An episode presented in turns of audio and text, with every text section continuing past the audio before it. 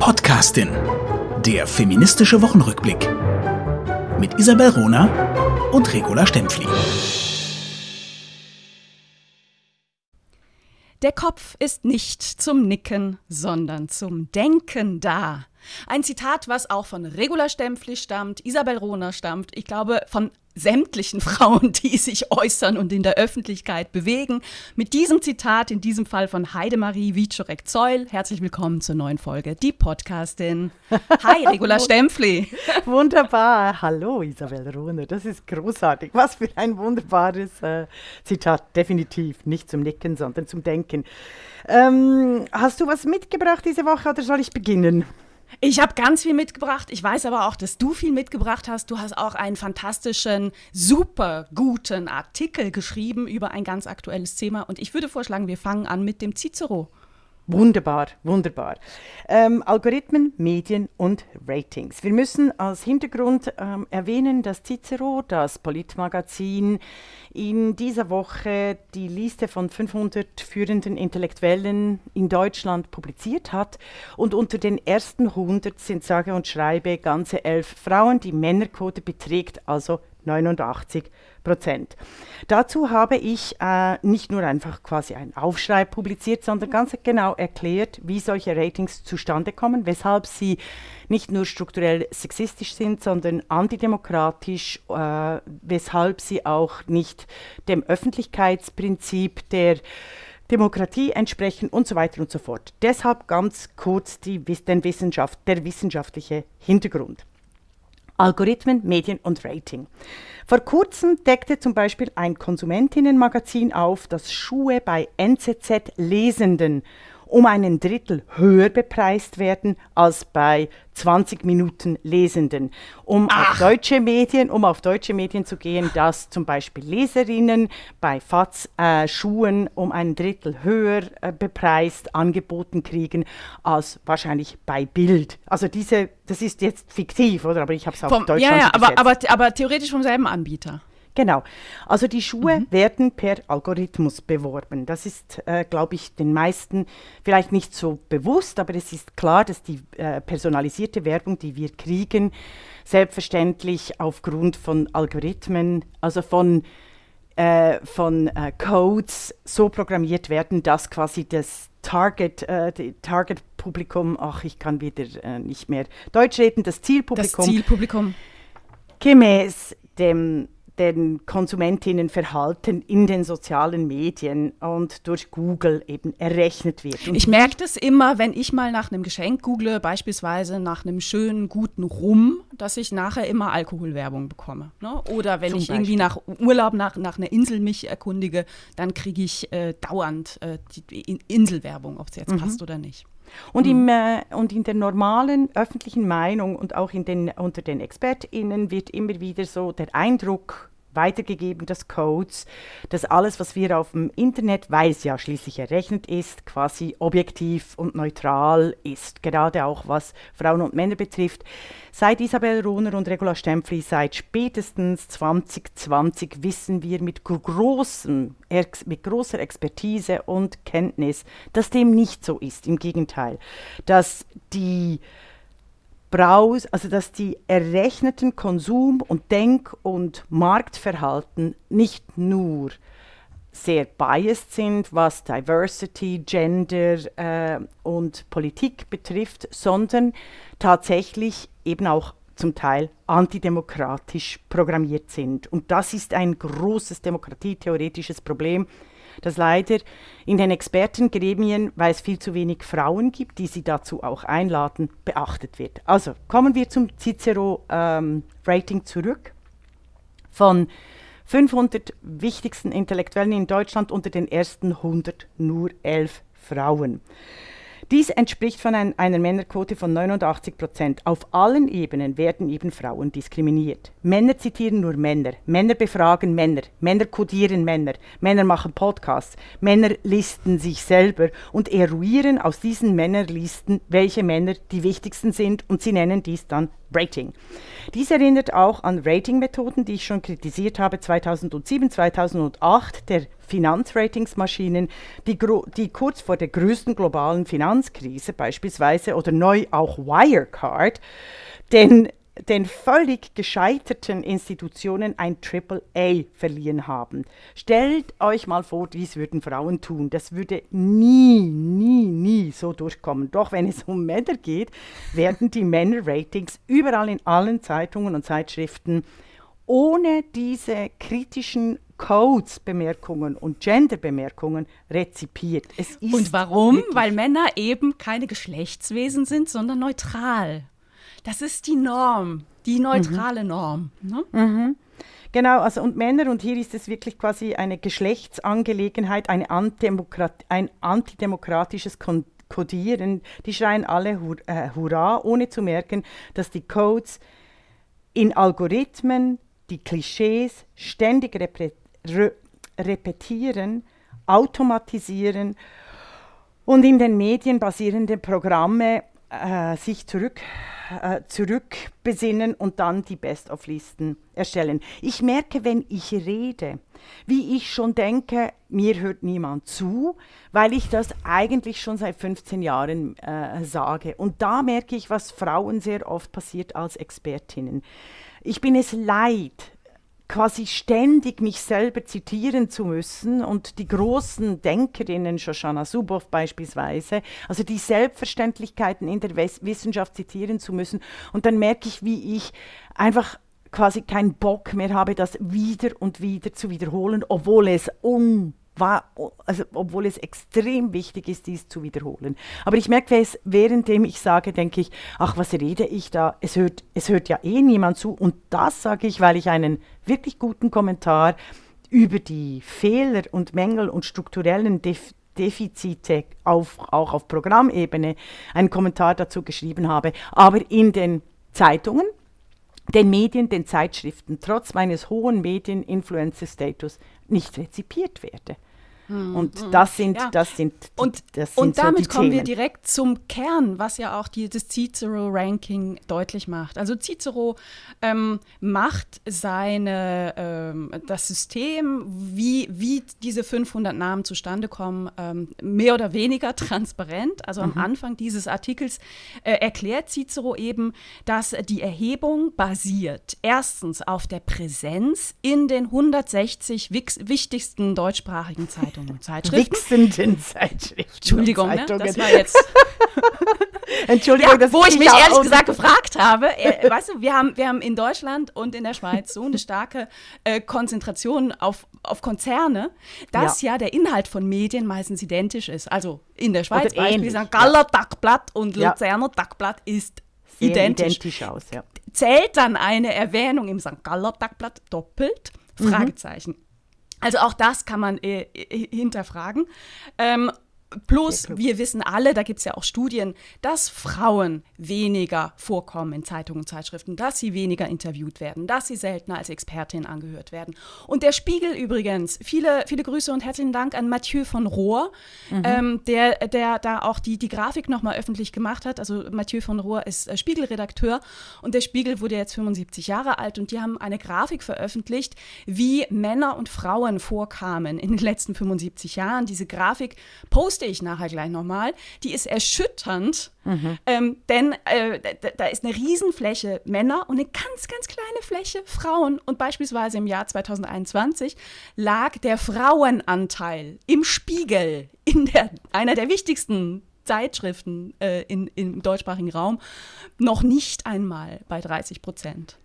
Genau. Ja, also Männerquote ja. ungefähr 75 Prozent. Männerquote und dann, auch beim Ringe-Konzern. Da werde ich auch noch eine Grafik äh, veröffentlichen der letzten zwei Wochen. Die machen ja Algorithm Watch für Genderfragen sehr verdienstvoll und es zeigt schockierend, wie der Frauenanteil entgegen den inhaltlichen Kommentaren rund um Gendersternchen äh, zurückging. Also das auch für den Ringe-Konzern. Wir werden diese ja. ähm, Studien verlinken. Ja. Super guter Hinweis. Das heißt, diese, diese Basis der Erhebung des Cicero kann mhm. man in jedem einzelnen Punkt hinterfragen, denn jeder einzelne Punkt ist sexistisch. Also A, Vorkommnis, Präsenz in den 160 wichtigsten Zeitungen und Zeitschriften.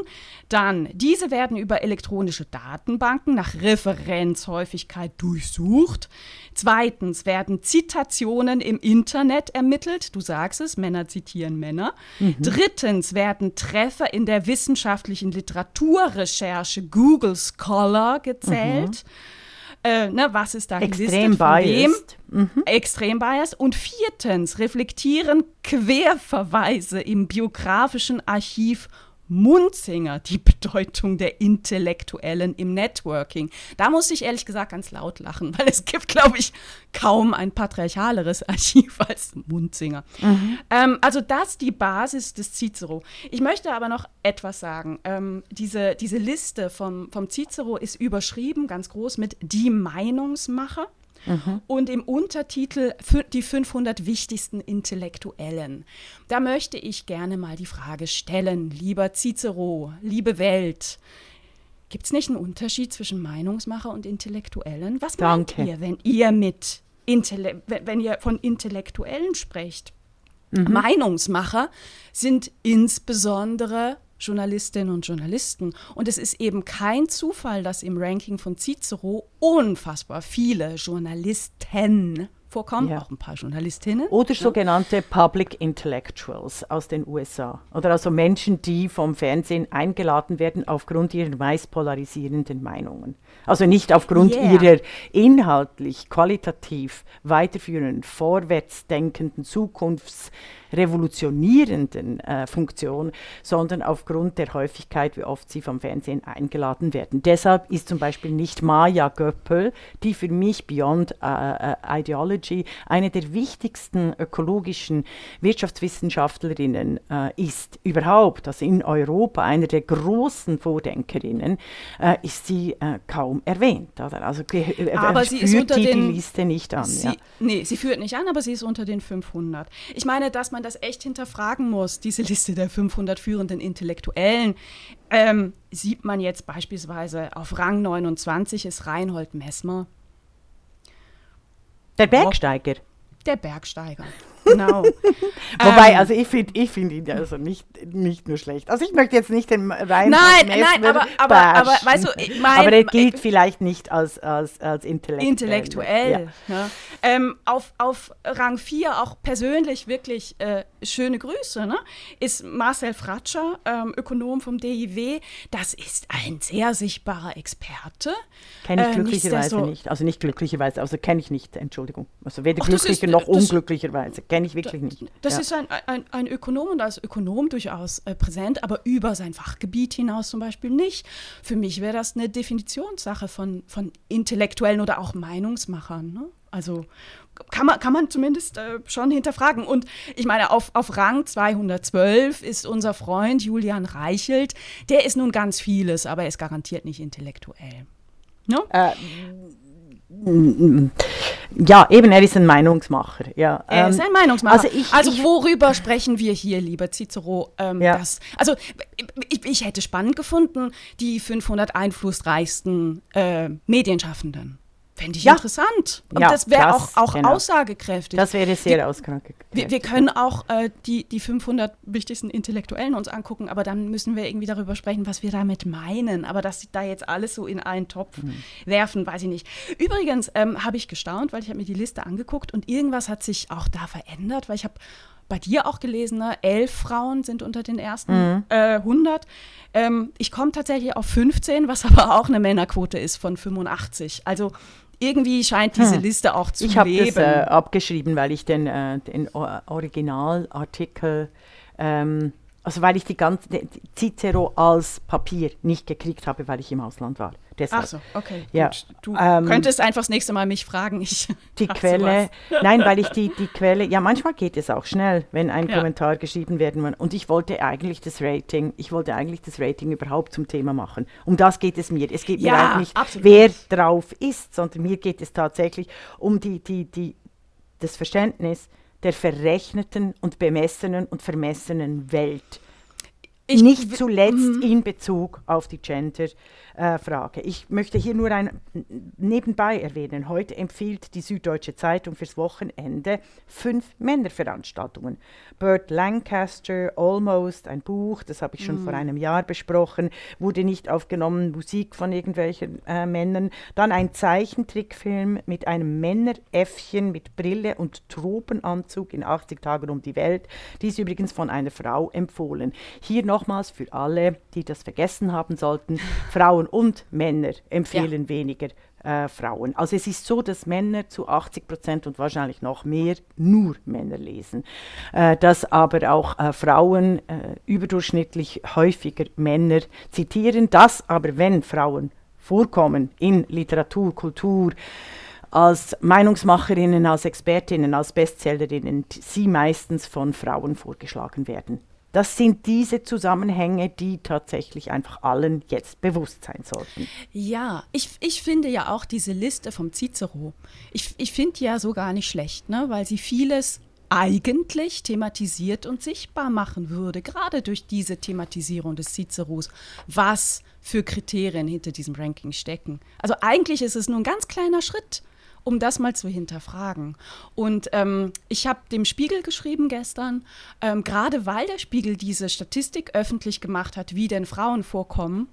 Und sie kommen halt in den letzten 75 Jahren irgendwie vielleicht mit 12 Prozent vor insgesamt und in den letzten paar Jahren erreichen sie aber auch keine 30 Prozent. Ähm, da, das wäre ganz einfach, das zu ändern. Und zwar für jede einzelne Ausgabe. Und ich erwarte von der Redaktion, dass sie sowas auch will, beziehungsweise sich fragt und hinterfragt, we, wen befragen wir denn? Und mhm. gibt es dazu nicht eine Frau? Und kriegen mhm. wir es nicht hin, in der nächsten, nächsten Ausgabe mal 70 Prozent äh, Frauen zu interviewen, Expertinnen zu zitieren, Bücher von Frauen zu rezipieren? Aber das geschieht nicht, weil auch in den Redaktionen herrscht dieses, dieses Missverständnis von Qualität. Ne? Das, mhm. was wir, das, was wir auswählen, ist automatisch gut und es ist halt, äh, es ist halt einfach so, dass uns nur Männer einfallen zu gewissen Themen. Und mhm. da diese Leistung erwarte ich von Meinungsmacherinnen und mhm. Meinungsmachern leisten zu können. Mhm. Das ja? ist das bedingt aber ein, ein Vorwissen auch ein bisschen. Also das, und da ist es ein Riesenproblem, das auch an den Universitäten jetzt quasi Gender-Theorie gele gelehrt wird, äh, sehr soziologisch, sehr algorithmisch, auch manchmal zu viel, zu wenig kritisch, weil der ganze Korpus der letzten 200 Jahre, Frauengeschichte, Frauenpoesie, Frauenrealitätsbeschreibung, äh, Frauengestalten nicht auch ein nicht zum Korpus des allgemeinen Wissens gehört. Das ist nee. ein, ein großes Thema. Hat den Stempel Frauen drauf, Schublade auf, Schublade zu, Ruhe.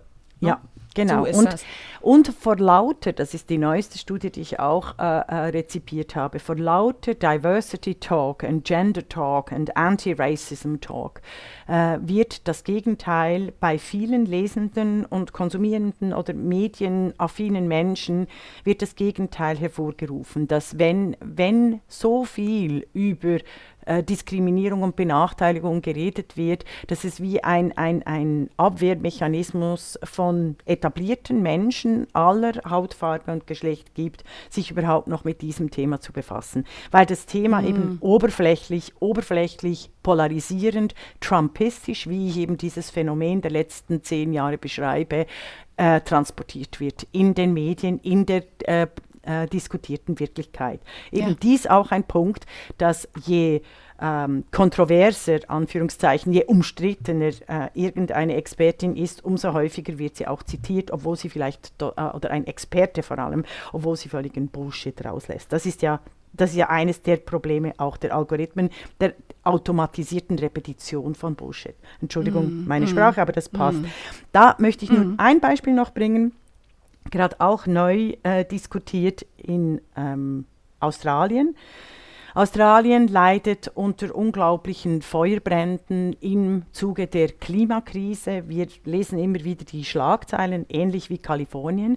Aber in Australien haben, jetzt, haben sich die Forscherinnen jetzt daran gemacht, äh, zu untersuchen, in welchen Gegenden, mit welchen, ähm, also wo Feuer stattfinden und wie die Feuer äh, Löscheinsätze am effizientesten, respektive wo die am effizientesten passieren. Mhm. Und sie haben zu ihrem großen Erstaunen festgestellt, dass die algorithmisch berechneten Feuerlöscheinsätze äh, nicht halb so gut sind wie alle die Gegenden und Regionen, die in den letzten fünf Jahren von den Aborigines verwaltet wurden, Ach. die quasi ein, ein ganz anderes qualitatives äh, traditionelles Wissen einbringen, was, wie wird Feuer äh, nicht nur verhindert, sondern auch bekämpft. Und das finde ich höchst interessant, das finde ich wahnsinnig beachtenswert für mein Plädoyer. Wir brauchen eine ein reales Backup für die digitale Fehlerkultur. Ja, du musst halt immer hinterfragen, auch wenn die der Navi sagt, biegen sie rechts ab, wenn da keine Straße ist, sondern ein Fluss, ist es nicht gut. Ne? Mhm. Es ist dann halt egal zu sagen, das hat mein Navi mir gesagt. Die Männerlogik geht aber auf die Gadgets und das geht nicht mehr. Und genau mhm. diesen Mechanismus sollten wir abstellen. So, ja. das war Wunderbar. unser Punkt. Schönes, ja. konkretes Beispiel. Also, ähm, ich habe noch ein neu, neues, äh, weiteres Thema mitgebracht. Jetzt haben wir diese Cicero-Liste ne, und haben erfahren, wer die 500 führenden Intellektuellen in Deutschland sind, unter anderem Reinhold Messmer. Ähm, also ich habe richtig was gelernt. Ich war sehr neugierig, weil zwei dieser aufgelisteten Intellektuellen haben zusammen einen Podcast gemacht. und zwar die Nummer 50 der Intellektuellen in Deutschland, das ist Giovanni Di Lorenzo mhm. von der Zeit, und die Nummer 63, also sie sind auch dichter beieinander, äh, Florian Illis, ähm, Kunsthistoriker, ehemaliger Geschäftsführer vom Rowold Verlag, Autor. Die beiden machen einen Kunstpodcast seit mhm. einem Jahr, also sie nennen es Kunstpodcast. Giovanni Di Lorenzo macht ja auch alles. Er hat auch 3 nach 9. Also es ist einer der äh, wichtigsten äh, Medienmacher in Deutschland mit einer unglaublichen äh, Dominanz. Zweifellos, zweifellos. Sonst wäre er nicht auf der Liste, ne? Mhm. Nein, ich will gar nicht über Gio Giovanni du, du Nein, einfach weil sie immer dieselben Männer sind. Das sondern, wollte ich genau. sagen. Äh, das wollte ich sagen. Also, also wir es haben außer Markus Lanz und Giovanni Di Lorenzo eigentlich keine wirklichen anderen Moderatoren. Doch, Kai Pflaume. Oder Den gibt es auch noch. Der mhm. moderiert auch alles rauf und runter. Naja, anyway. Kunstpodcast heißt Augen zu. Ähm, ist ähm, zu hören auf Zeit Online und in den Apps. Ähm, die beiden, Illis und äh, Di Lorenzo, haben Folgen bislang gemacht zu Klimt, Modigliani, Vermeer, Christo und Jean-Claude. Hopper, Van Gogh, Picasso, Caspar David Friedrich und immerhin ähm, eine Frau hatte schon eine ganze Folge, Paula Modersohn Becker. Weil sie eine Ausstellung hat im äh, Städel in Frankfurt. Ja. Und jetzt gab es eine Folge zu Frida Kahlo. Ich bin ähm, über die sozialen Medien darauf gestoßen worden, weil diese Folge einen Titel trägt, ähm, der ähm, ja so eine gewisse Erwartungshaltung auch hm, schürt. Ne? Der Titel dieser Folge lautet Frida Kahlo. Warum nur ist sie die berühmteste Künstlerin der Welt? Boah. Titel dieser Folge. Daraufhin hat sich die Twitter-Bubble, und wir haben ja eine wunderbare Twitter-Bubble, extremst lustig gemacht darüber und schon äh, neue Folgen und Podcast-Projekte vorgeschlagen, wie zum Beispiel Johann Wolfgang Goethe. Warum nur ist er der berühmteste Dichter Deutschlands? Oder Marie Curie. Verstand sie wirklich etwas von Chemie? Fand ich großartig, ich habe sehr gelacht. Also ähm, ganz, ganz. Von ganz, Physik, ja, genau. Sehr nett. Sehr ganz nett. wunderbar. Also ich war, ich war neugierig, aber hatte auch eine gewisse, ich gebe es zu, Voreingenommenheit. Aber dann habe ich mir gesagt. Titel, mit dem Titel ist, ist, ist eigentlich alles gesagt. Das ist unfassbar. Ja, also ich finde schon, äh, man muss sich dann halt Texte auch selber durchlesen und Podcasts selber antun. Mhm. Also ich habe es mir angehört und zumal ähm, ne, Citro mich ja auch daran erinnert hat, das sind zwei führende Intellektuelle. Also ich war mhm. neugierig. Was sagen denn jetzt zwei führende Intellektuelle? Über Frida Kahlo. Und ehrlich gesagt, ich war, ich habe mir diese Dreiviertelstunde ähm, angehört und ich bin Angetan. total enttäuscht. Denn, ähm, also ich habe erwartet, dass es um Kunst geht bei einem Podcast, der auch noch Kunstpodcast sich nennt. Es ging aber gar nicht um die Kunst. Also denkbar wenig. Ähm, die beiden haben sich gegenseitig das, das Leben von Frida Kahlo erzählt. Ähm, da, da, das, das, kannte ich nun schon, ne, weil ich mehrere Bücher auch über Frida Kahlo äh, gelesen habe, mich da interessiert habe. Ähm, also da, da, da, hatte ich nichts, nichts Neues. Ne? Ähm, bei dem Erzählen über Frida Kahlo wurde aber für mich schon erschreckend deutlich, dass die beiden so an, an den Rand ihrer Sprachfähigkeit kommen, wenn es um eine Künstlerin geht. Und das ist jetzt nicht super dominant in diesem Podcast, weil es geht ja eben erschreckend wenig um Kunst. Ne? Aber es kommt doch immer, immer wieder, ähm, wieder, wieder raus. Ähm, und das finde ich bei zwei Menschen, die, die so stark mit Sprache arbeiten, schon auch ein bisschen ähm, erstaunlich. Und auch das, das Verständnis, was ist denn, also über eine Frau zu sprechen, die gleichzeitig Künstlerin war, das scheint eine Herausforderung zu sein, weil oft. Also gib mir ein Beispiel. Entweder, ja, gleich. Ja. Also entweder eierst, eierst wird, sie, wird, sie, als. vielen herzlichen Dank. Ich denke, Nein, also, ich mache ihr sprechendes Denken. Ich skripte nicht, sondern ich denke nach. Ne? Ja, aber ich merke, also, vielleicht hast du Hemmungen. Hast du Hemmungen? Nein, ich denke. Ich habe keine Giovanni, Hemmungen. So, also wir beginnen. Und, und, ich zeige zeig dir jetzt ein paar Beispiele. Ich habe das Ganze nicht gehört beginnt. und ich finde es schon mühsam, dass wir Hör mir doch jetzt zwei zu. Männer Regular so reden. Ja. Nein, also das Ganze beginnt, indem Giovanni Di Lorenzo fragt, was siehst du, lieber Florian, wenn du die Augen schließt und an Frida Kahlo denkst? Und darauf sagt Florian Illis, wenn ich die Augen schließe und an Frido Kahlo, Frida Kahlo denke, dann sehe ich immer nur sie vor Augen, wie sie sich selbst gemalt hat in unzähligen Selbstporträts. Ich sehe die Künstlerin selbst mehr als ihre Malerei das äh, sagt tatsächlich schon ganz, ganz viel. Also eine Künstlerin, die sich selber malt, die Selbstporträts macht, sie ist offensichtlich oder schafft in, in, in der Wahrnehmung von insbesondere Florian Illis keine Kunst, sondern irgendwie Spiegelbilder. Ne? Und das ist ein sehr, sehr bedenkliches Kunstverständnis. Und ich glaube, Albrecht Dürer und Beckmann und Renoir und so hätten sich bedankt, würde so über ihre Selbstporträts gesprochen. Und genau das ist das Problem. Ne? Also gleichzeitig wird da wird behauptet, äh, Frida Kahlo ist die berühmteste Künstlerin der Welt und sie steht wie keine andere für weibliche Kunst. Und gleichzeitig wird ihr die Kreativität, die Innovationskraft, ihr, ihre Schaffenskraft abgesprochen. Und das fand ich schon 2022 ein bisschen erstaunlich und für einen Kunstpodcast ein bisschen ähm, banal. Dies auch, zeigt ne? übrigens auch, aber deshalb wäre es eigentlich gut, wenn wir ähm, manchmal wüssten von den äh, Themen, weil es wäre sehr, sehr angebracht gewesen, dass wir auch über Frida, Frida Kahlo erzählen und nicht nur erzählen in der Kritik durch äh, die Männer. Entscheidend ist nämlich hier mit den Spiegelbildern und den Selbstporträts. Da gibt es ein großartiges Werk über äh, die, die Palette, also weshalb Frauen so viele Selbstporträts überhaupt gemalt haben, weil es Frauen verboten war zu malen, in also Akte, in, in, in öffentlichen Kontexten die normale Malschule zu durchgehen. Und was hatten sie zur Verfügung, wenn sie malen wollten? Das war höchstens ein Spiegel und die Farben, die sie sich äh, äh zusammenklauben konnten. Und dann war eben das Selbstbildnis das, Ei, das einzige Objekt neben dem Still, Stillleben oder Stillleben, ich weiß nicht, wie man das ausspricht, ähm, die eben auch gemalt wurden. Und das wird in der Kunstgeschichte viel zu wenig erkannt, dass es hier auch äh, um, um Struktur geht. Also die, die Selbstreflexion von äh, Frauen bedeutet ja auf gesellschaftlich-politische Zusammenhänge übersetzt auch, die Frauen müssen ständig als das andere ihrer eigenen Position, sich ihrer eigenen Position versichern und der Welt, weil dies, das Überleben von Frauen hängt dann davon ab, von der Welt geliebt zu werden, gesehen zu werden und anerkannt zu werden. Und es ist die Geschichte der Frauen zeigt über Jahrtausende hinweg, dass es immer wieder darum geht, die Position der, des eigenen, des Menschseins in der äh, Gesellschaft äh, zu reflektieren, sich damit auseinanderzusetzen, weil Frauen auf Gedeih und Verderben von den Männern auf Leben und äh, äh, auf Leben, Ökonomie und alles angewiesen sind und deshalb quasi die Selbstreflexion auch des eigenen Bildes, inwiefern passe ich rein und passe ich nicht rein. Das war schöner, äh, schöner Exkurs. In diesem Fall ähm, passt er gut, aber nicht, nicht jetzt vollständig, weil ähm, es hier schon, also mein, mein Eindruck war, dass bei diesen beiden Männern schon eine Vorstellung damit mitschwang, dass A, Kunst von Frauen anders ist als Kunst von Männern.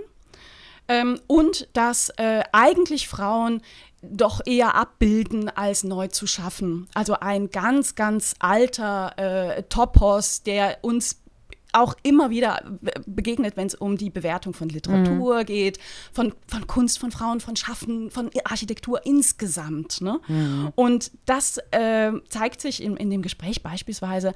Einmal geht, geht, geht gehen die beiden ein auf die Symbolik von, oder auf die Frage, arbeitet denn Frida Kahlo stark symbolisch? Und ähm, Illis ist der Meinung, nein, ihre, ihre Gemälde haben überhaupt kein Geheimnis und ihre Symbolik ist sehr schlicht. Und da spielen sie dann tatsächlich einen O-Ton ein von einer Kunsthistorikerin, die sagt, äh, diese Symbolik ist gerade sehr, sehr äh, multiperspektivisch und gerade wenn man sie vergleicht mit einem Zeitgenossen wie Dali, viel komplexer, weil sie auf Symboliken von verschiedenen Völkern auch eingeht und äh, sehr stark mit mexikanischen, kolumbianischen, nordamerikanischen, südamerikanischen, aber eben auch europäischen Symboliken spielt. Das wird aber eben nicht gesehen, weil äh, sie malte ja immer nur sich selber. Was aber auch rauskommt, und da sind wir dann wieder beim Cicero-Ranking und diesem, wie gehen Männer mit, mit Männern um? Immer wenn die Sprache, wenn, wenn, wenn das Gespräch zur Sprache kommt auf die Männer von Frida Kahlo werden die beiden plötzlich sehr eloquent. Und ich habe erfahren, äh, Diego Rivera, der langjährige Lebensgefährte, der machte politische Kunst. Ne? Ich habe erfahren, dass Nicholas Murray, einer der Liebhaber von Frida Kahlo, das war ein innovativer Fotograf. Ne? Der machte, Zitat, unfassbar schöne Porträts. Ne? Ähm, über Heinz Berggrün, auch ein, äh, ein, ein Lover von Frida Kahlo, lass mich das noch ausführen, sagte Elis dann plötzlich, plötzlich, ich, also er meinte sich selber, ich habe jemandem die Hand geschüttelt, der Frida Kahlo mehr als die Hand geschüttelt hat. Ne? Also da siehst du dann wieder so eine Buddyhood, so eine, so eine Jungs-Solidarität von vornherein, die das Werk der Künstlerin total überdeckt. Und leider das Ziel, was die beiden ähm, ausgegeben haben für ihren Podcast, nämlich Zitat, hinter die Fassade zu gucken und auf die Kunst, das lösen sie leider überhaupt nicht ein. Vielleicht bei den anderen Folgen, wenn sie über Männer reden, das weiß ich nicht, werde ich mir nicht anhören. Mhm. Mhm. Ja, ich, ich merke, wie ich ein Unbehagen habe. Also einerseits finde ich es ganz wichtig, wie du ausgeführt hast, wie Diskriminierung live jetzt stattfindet, am Beispiel dieses Podcasts. Und das finde ich auch unbewusst. Ja.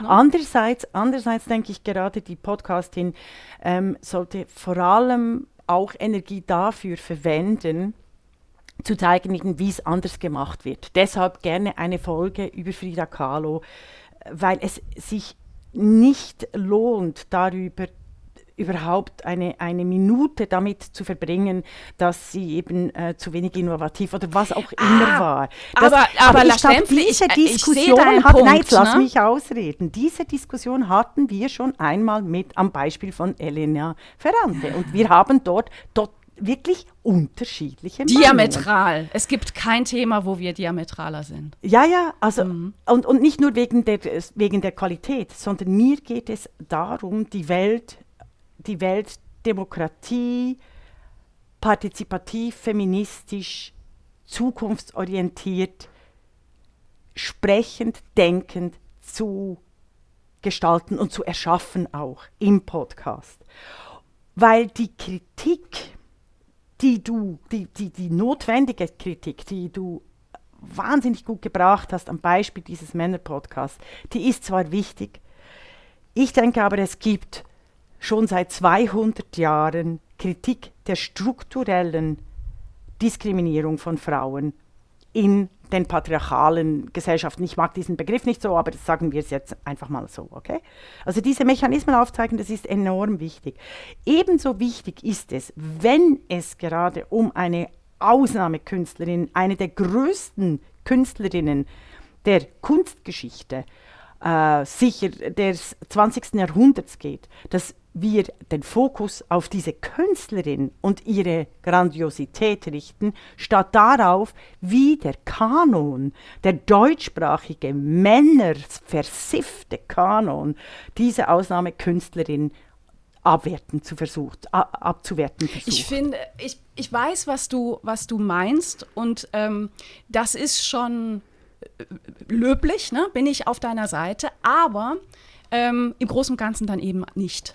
Gerade ja. weil das zwei der einflussreichsten Meinungsmacher sind in Deutschland, muss man denen auch mal genau zuhören, wie sie über Frauen reden und wie groß ja, ihre, ihre, ja. ihre Range ist. Denn das, was diese Männer sagen, gilt als neutral. Das kann man gar nicht oft genug sagen. Ja. Das, das da schafft eben wirklich Meinung. Da hast du Und recht. Ich merke einfach währenddem, ich, ich genieße es so mit dir, äh, äh, zu sprechen. Ich genieße unsere Podcasting. Das ist ein, ein, ein Lebenselixier. Ich merke einfach, wie es sich in mir zusammenzieht, wenn ich wirklich irgendwie zehn Minuten äh, zuhören muss, ohne zu schreien, zu stampfen oder irgendwie etwa, etwas Schönes machen. Ich war heute noch nicht laufen. du alle, kannst gleich noch schreien, weil ich habe etwas von Elena Ferrante noch mitgebracht. ja, aber ich möchte jetzt noch mein Thema bringen. Gerne. Also, aber ich finde, das hast du sehr letzte klug, Woche schon. Das hast du sehr klug gemacht, äh, indem du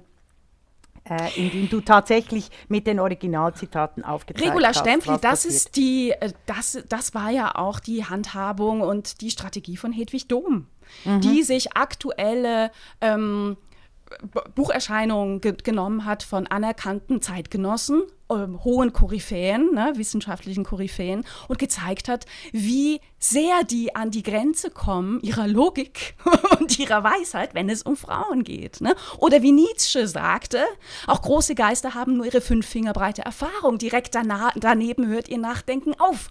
Und es beginnt ihr unendlicher leerer Raum und ihre mhm. Dummheit. Ich zitiere Absolut. jetzt bewusst mal Nietzsche, vielleicht ich hören denke, mir die Männer dann mehr zu. Ich denke, aber ich denke auch, wenn du eben innovativ die, die die Welt ganz anders denkst und gestaltest, dass du da, ähm, dass es eben beides braucht. Aber ich bin wirklich mehr auf den Fokus auch, äh, wie, wie könnte es eigentlich auch anders erzählt werden. Ich möchte aber jetzt mein Thema bringen, weil die letzten, äh, vor zwei Wochen begann der zweite große Wirtschaftsprozess der Schweiz nach dem Swissair-Prozess.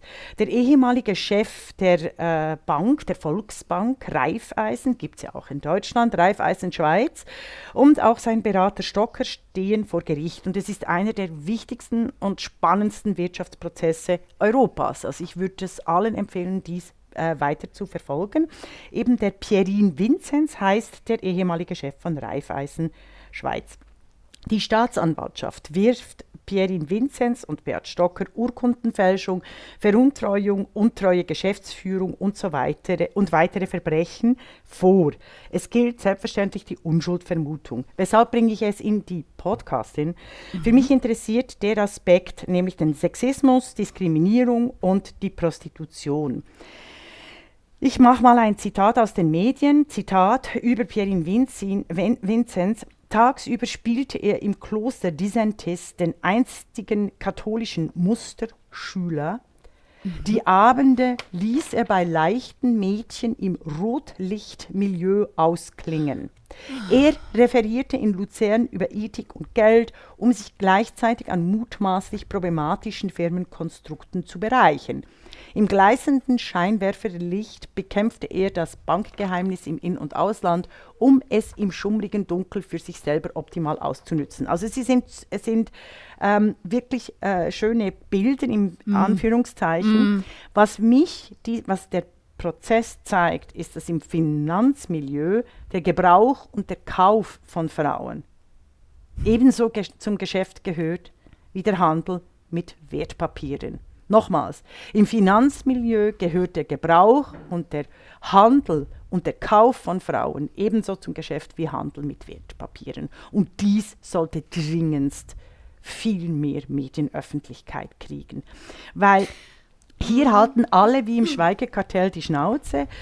Ähm, und es ist genauso, wenn Männer, wenn Männer in der Mehrheit, also quasi ein Männerverbrechen stattfindet, wird es nicht als Männerkartell und als, als, als Männerklungelei, als Filz, eben als, als Gender, unter Gender-Aspekten auch besprochen, sondern es wird dann auch ganz locker der Menschenhandel, die Prostitution, die ich Menschenfleischverkauf nenne, so entre parenthèses unter Puppentanzen und Rotlicht Milieu abgehandelt. Dies ich habe eine Nachfrage. Mhm. Wo siehst du den Vorteil, jetzt mal branchenspezifisch, ich nenne es mal so, zu gucken und nicht die Verniedlichung, Verharmlosung ähm, von, von Frauenfleischkauf an sich zu problematisieren, was ja in der Schweiz nicht geschieht. Ne? Da sind es wir gerade wieder so bei der, ne? ja, ist ja alles kein Problem und alle machen es freiwillig. CEOs verhandeln immer im Puff oder in Stripclubs oder was auch immer. Also das ist, äh, aha, ja, und in der Schweiz die Diskussion, ja, wie, wie toll Sexarbeit ist. Also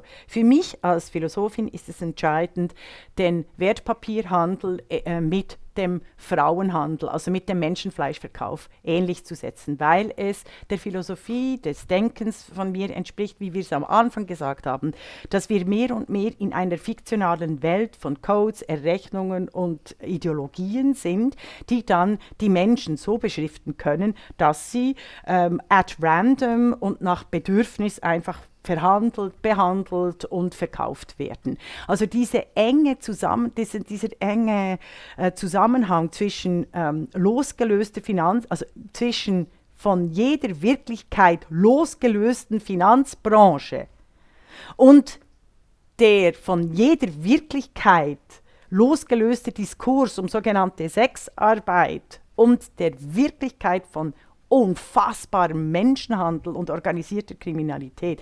Das geht quasi parallel. Und darüber einen großen Essay oder, oder äh, ganze Serien zu schreiben, das würde mich wahnsinnig interessieren. Das würde ich extrem gerne machen.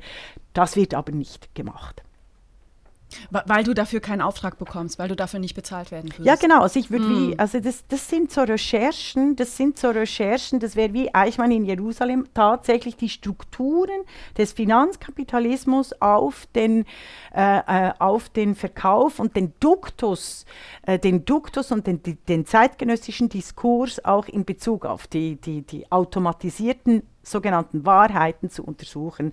Äh, das wäre wahnsinnig ist, spannend und mm. das gibt es, das gibt es nicht, obwohl alle so tun, als wären sie ja wahnsinnig weit weil, Wahrscheinlich vorne. auch, weil, weil der Bankensektor so eng mit der DNA der Schweiz, so mit dem Markenkern auch verwoben ist. Ne? Da würdest du wirklich in Definitiv, ja, definitiv, gehen. definitiv. Und das ist, ähm, das hat schon äh, Friedrich Dürrenmatt äh, um, um einen meiner ähm, äh, immer wieder auch der Figuren, der durchgehalten hat, äh, realisieren müssen. Also eben, ich empfehle hier immer wieder, die Schweiz ist ein Gefängnis, einer der besten Reden von Friedrich Dürrenmatt, um zu kennzeichnen, wie eigentlich die ganze Medien- und Politfilz funktioniert. Und das ist ja nicht nur für die Schweiz, das gilt immer mehr, auch für Deutschland, respektive wahrscheinlich für Bayern, wo ich äh, Heimat, beheimatet bin.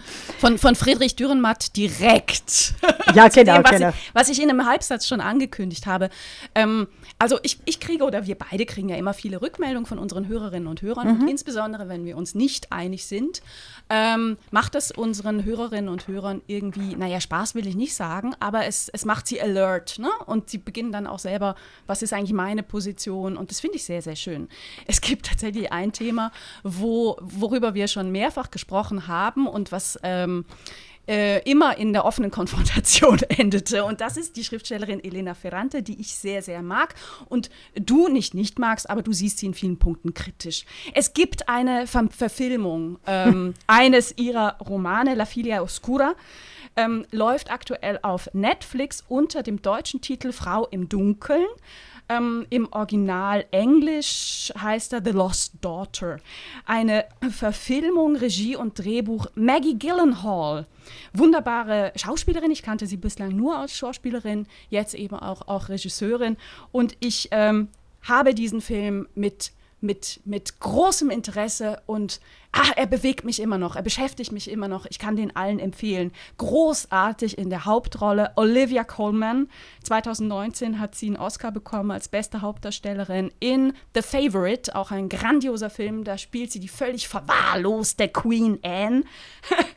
ähm, das Thema des Films ist Mutterschaft und zwar in der gesamten widersprüchlichen Komplexität. Und da hört man jetzt Regula Stempfel Ja. schon aufschnaufen. Ja, ja, ja, ja. Also, ja. ich fand Also ganz wir müssen wunderbar, mal ein Thema machen, Mutterschaft und Feminismus. Also wieder. Haben Da wir doch werden schon, aber wir machen ja, noch Ja, aber eins. wir werden uns, ja, wir machen mehrere Folgen, weil ich, ich, ich sehe je länger, je mehr, dass da irgendwas schief läuft, nämlich auch mit der Abwertung der Mutterschaft, gerade in der Absolut. literarischen, in Und der da- literarischen Form und all diese Töchter, die nicht geliebt wurden von ihren Müttern, ja, ähm, würden vielleicht, oder all diese Töchter, die nicht geliebt wurden von ihren Vätern. Und statt mal einfach all diese Töchter und Frauen, die nicht geliebt werden von der Welt, weil sie nicht vorgesehen sind, ich, das, das, das sind dann eben immer meine, Ja, Meine genau. Da empfehle ich ähm, Weil es gibt das großartige Buch Mütter.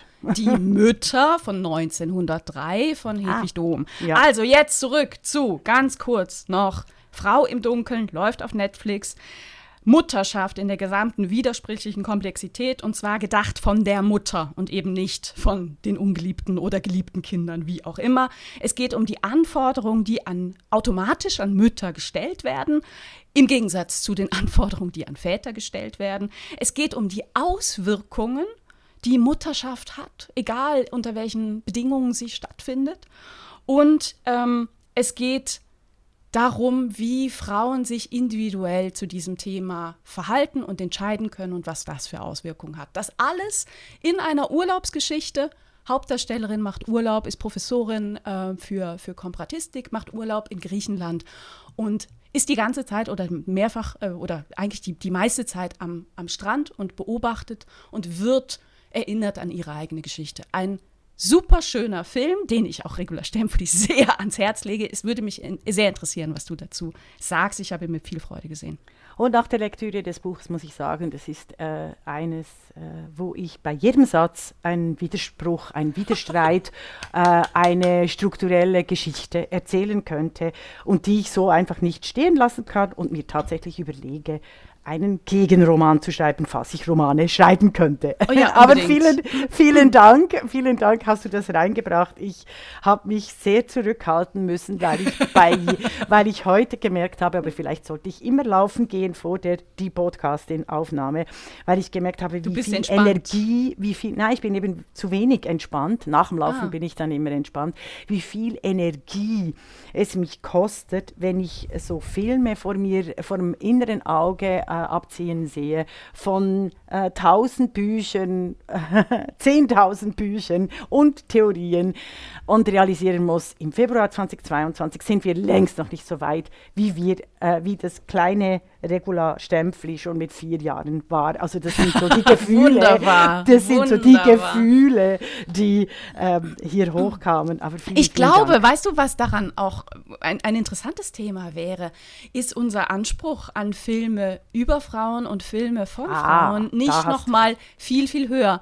Also ich würde das Ich Absolut. kann das für mich nicht beantworten. Ich gucke aber viele Filme von Frauen und Mhm. rege mich, glaube ich, seltener auf als du, so als mm, Ah, nee, nee, Versuch nee. der deskriptiven Beschreibung. Ja, ja, nee, nee, nee, nee das glaube ich nicht. Aber das mit den Ansprüchen, da hast du sicher recht. Aber gerade was äh, das Muttersein äh, betrifft, da bin ich feministisch sehr unglücklich, weil hier oft in der feministischen Analyse das Grundgefühl und das, was Menschen zusammenbringt, nämlich die Liebe, dass wir alle Liebe sind und Liebe geben können, mit Mitgefühl, mit äh, einem großen Getragensein, diese Wärme, dass die oft verloren geht durch äh, Beziehungen von Mutter-Töchter oder Mut Mütter-Söhnen, äh, die verloren geht aufgrund gesellschaftlich-politischer Verhältnisse und nicht aufgrund individueller oder geschlechtsspezifischer Aspekte. Aber das eben ein andermal. Wir werden uns doch mal darum äh, kümmern, wie oft und wer wie über Mutterschaft reden, reden kann und was eigentlich Mutterschaft auch alles sein könnte. Ja, darauf freue ich mich. sehr, sehr. Und? ich versuche das gerade übereinzubekommen mit dem Film, den ich gesehen habe und denke, nein, eigentlich passt das gar nicht, aber es war sehr klug, was du gesagt hast. Ja, also ich habe den Film noch nicht gesehen, ich habe das Buch gelesen und da haben wir ja schon drüber diskutiert. Aber wir dürfen nicht vergessen, ähm, zum Schluss der Die Podcastin unser Zitat zu bringen. Isabel Runer, du kannst es immer besser als ich. Und im Übrigen fordern wir die Abschaffung der Männerquote. Das war Die Podcastin, der feministische Wochenrückblick. Mit Isabel Rona und Regula Stempfli.